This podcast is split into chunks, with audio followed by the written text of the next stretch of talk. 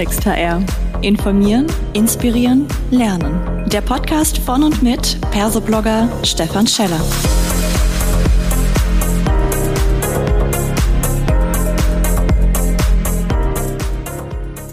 Hallo und herzlich willkommen zu einer weiteren Ausgabe von Klartext HR.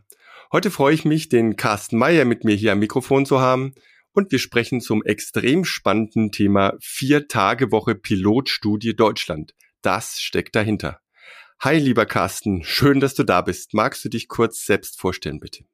Sehr gerne und vielen Dank erstmal für die Einladung. Genau, ich bin Carsten, Mitgründer von Intrapreneur, einer menschenzentrierten Unternehmensberatung aus Berlin. Wir haben auch einen eigenen Podcast, die People Company, den man sich natürlich auch gerne anschauen darf.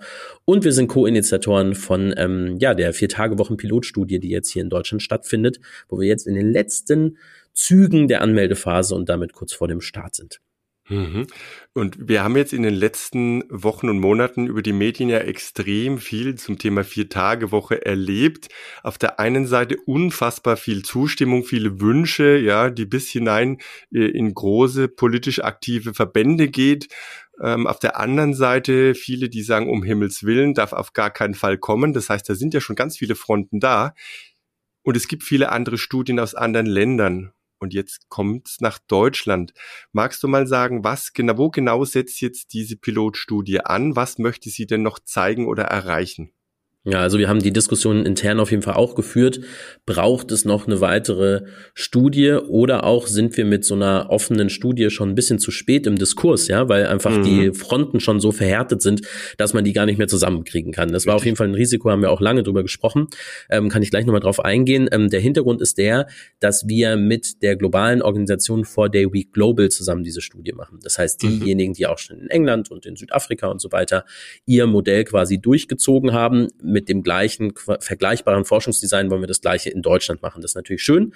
Dann kann man nämlich vergleichen. Ist das hier kommen ähnliche Ergebnisse raus wie in England oder wie in den USA oder andere. Das ist der große Vorteil. Ähm, mhm. Und wir erhoffen uns von dieser Studie eben zu genau diesen unterschiedlichen Fronten eben Objekte, Objekt und neutralere und dementsprechend auch datenorientierte Antworten geben zu können, weil ich schon sehr beobachte auf beiden Seiten. Hat man einfach viel Gefühl, ja, viel Gefühl, viel Subjektivität. Die einen glauben, wir machen die Wirtschaft kaputt und die anderen glauben, ja. wir machen die Menschen kaputt und irgendwo mhm. dazwischen mhm. äh, stehen dann diese Daten aus dem Ausland, die sagen, hey, da gibt's total viele Vorteile von so einem verkürzten Arbeitszeitmodell und die Vier-Tage-Woche, das klingt auch noch dann so pauschal, da geht's dann mhm. darum, dass ein Tag wegfällt, das ist ja total unkreativ und so weiter. Also jeder hat eine Meinung.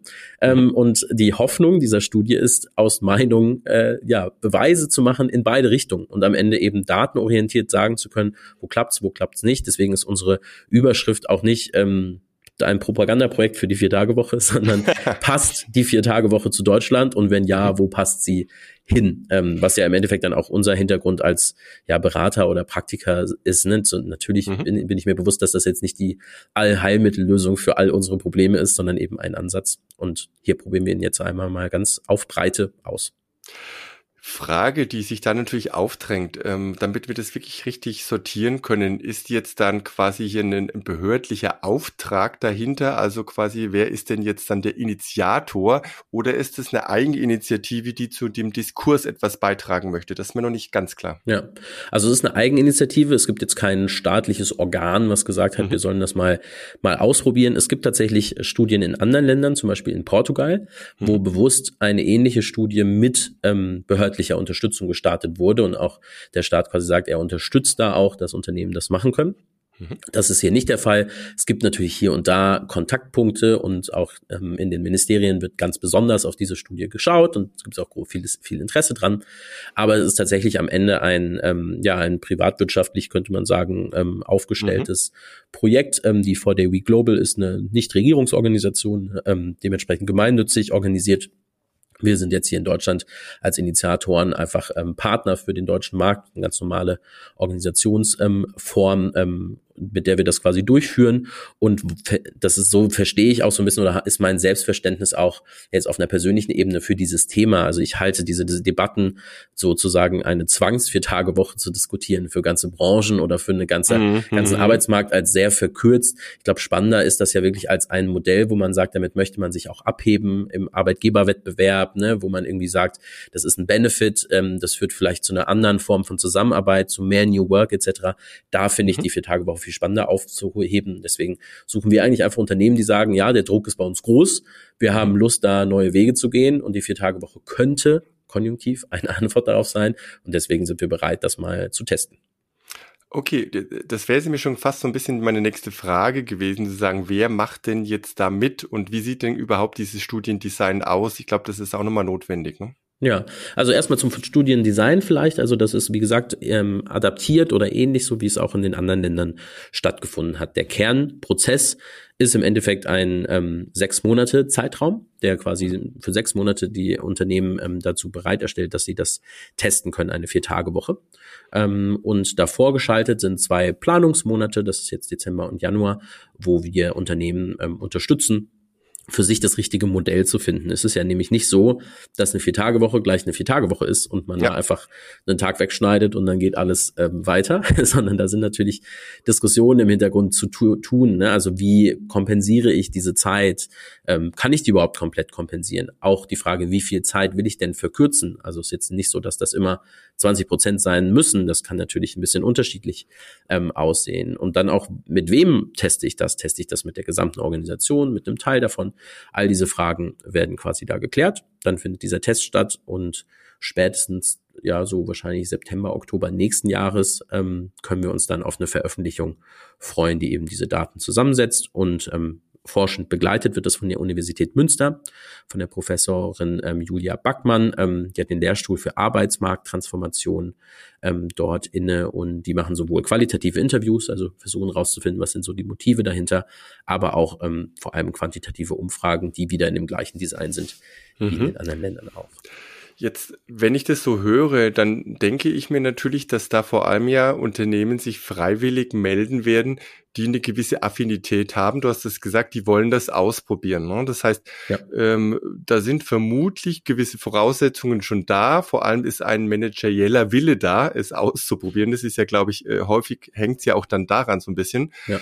Ist die denn hinterher mit dem, um es mal ein bisschen mit diesen klassischen Begriffen so hinterfragen, ist die dann irgendwie repräsentativ? Kann man dann überhaupt sagen, das kann man jetzt auf alle Unternehmen oder auf viele ja, ausbreiten, mhm. erweitern, wo wir doch eine Menge der bewusst Freiwilligen und äh, so eine, eine Zielgruppenzuspitzung bereits haben. Ne? Ja.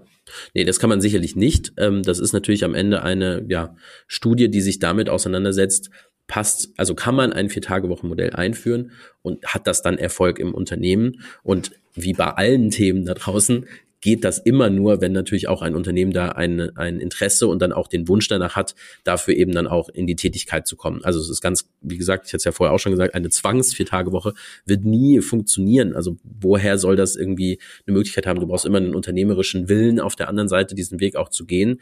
Ähm, sicherlich kann man nochmal andere Szenarien diskutieren, wo man quasi sich als Gesellschaft auf den Weg in eine andere Art von Arbeitszeit macht, aber das ist nicht der Anspruch dieser Studie. Der Anspruch dieser Studie ist einschließlich nur zu sagen, hey, da sind Unternehmen, die haben Herausforderungen, wenn es um Bindung, um Mitarbeitergewinnung etc. geht. Und das kann ein Ansatz sein. Die Vier-Tage-Woche könnte da unterstützen.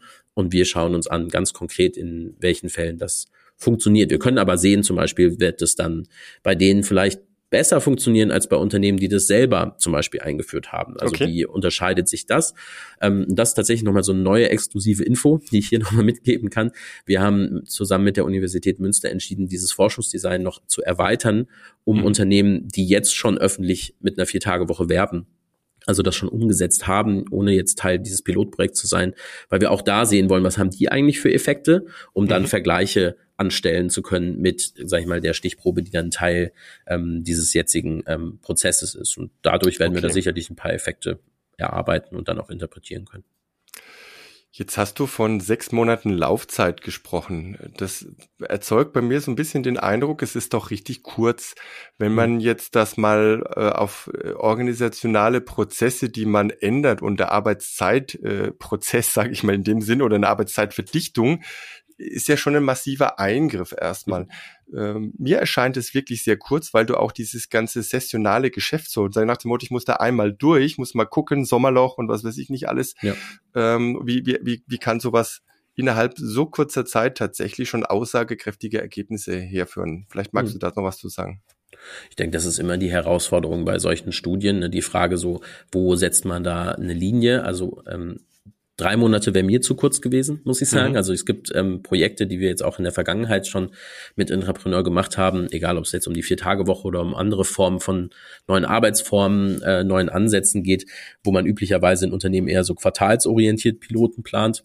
Mhm. Ich glaube, das hätte nicht gereicht. Deswegen freue ich mich, dass das auch ähm, diese sechs Monate auch vorgegeben wurden, quasi von dem globalen Partner.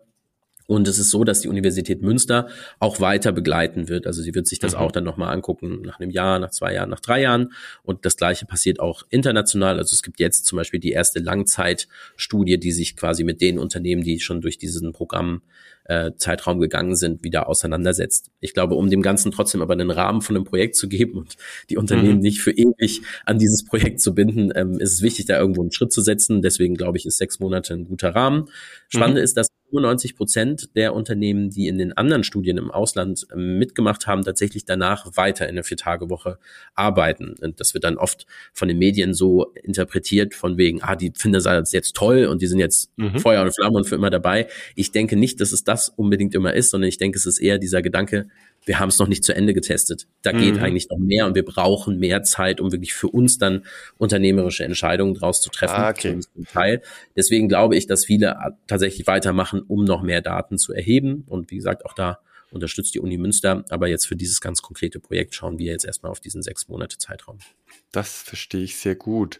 Und du hast das Thema Unterstützung auch mehrfach angedeutet. Es geht jetzt ja nicht nur darum, ich schneide einfach Zeit ab, ja, so und alles andere läuft automatisch, sondern ich habe ja immer einen Impact auch auf ja, Gehaltsdiskussionen und Strukturen und sagen, hallo, äh, jetzt sollen, kriegen wir plötzlich auf einmal für das gleiche oder andersrum, für weniger Arbeitszeit das gleiche ja. Geld. Ja, das löst ja erstmal was aus äh, mit den Menschen. Teilweise wird dann natürlich auch intern sehr stark dann entgegen argumentiert und sagt, naja, eigentlich müssen wir doch mal drüber nachdenken, ob wir nicht unser gesamtes Geschäftsmodell, wie wir heute Geld verdienen, äh, gleich mit überlegen müssen ne? und sagen, ja, ist, wollen wir vielleicht Qualitätsführer werden und können uns dann auch erlauben, mal einen Tag weniger was zu machen, weil wir auch keine Erreichbarkeit haben müssen. Ja. Wir machen unser Geschäft halt in vier Tagen. Ne? Ähm, wie unterstützt ihr Schrägstrich das Projekt an der Stelle, wenn es dann wirklich ans Eingemachte geht? Ja, ja, ich meine, Stefan, da hast du total recht. Es ist einfach ein es ist ein Hinterfragen von Bestehendem, mhm. ne? Und das hört eben nicht dabei aus, auf wie viel Zeit investiere ich, sondern das hat halt dann ganz viele Folgefragen. Da muss man erstmal bereit für sein. Das ist ist absolut richtig. Und was wir versuchen, ist wirklich jetzt in diesem Planungsprozess davor, also jetzt im Dezember und im Januar, dafür Raum zu machen. Da gibt es mhm. zum einen von der globalen Organisation einen Online-Kurs, also einen Videokurs, den die Unternehmen durchgehen können, um so die Grundlage zu schaffen. Was gibt es für Modelle? Wie kommuniziere ich? Welche Fragen muss ich mir stellen und so weiter? Und dann machen wir digitale Workshops zu ganz vielen Themen im Deep Dive, um dann ja, Unternehmen da im Einzelnen zu helfen. Dazu gehört dann aber auch sowas wie Arbeitsrecht. Da haben wir uns einen Partner mhm. mit dazu geholt, der uns damit unterstützt. Wir gucken uns unterschiedliche Best Practices an.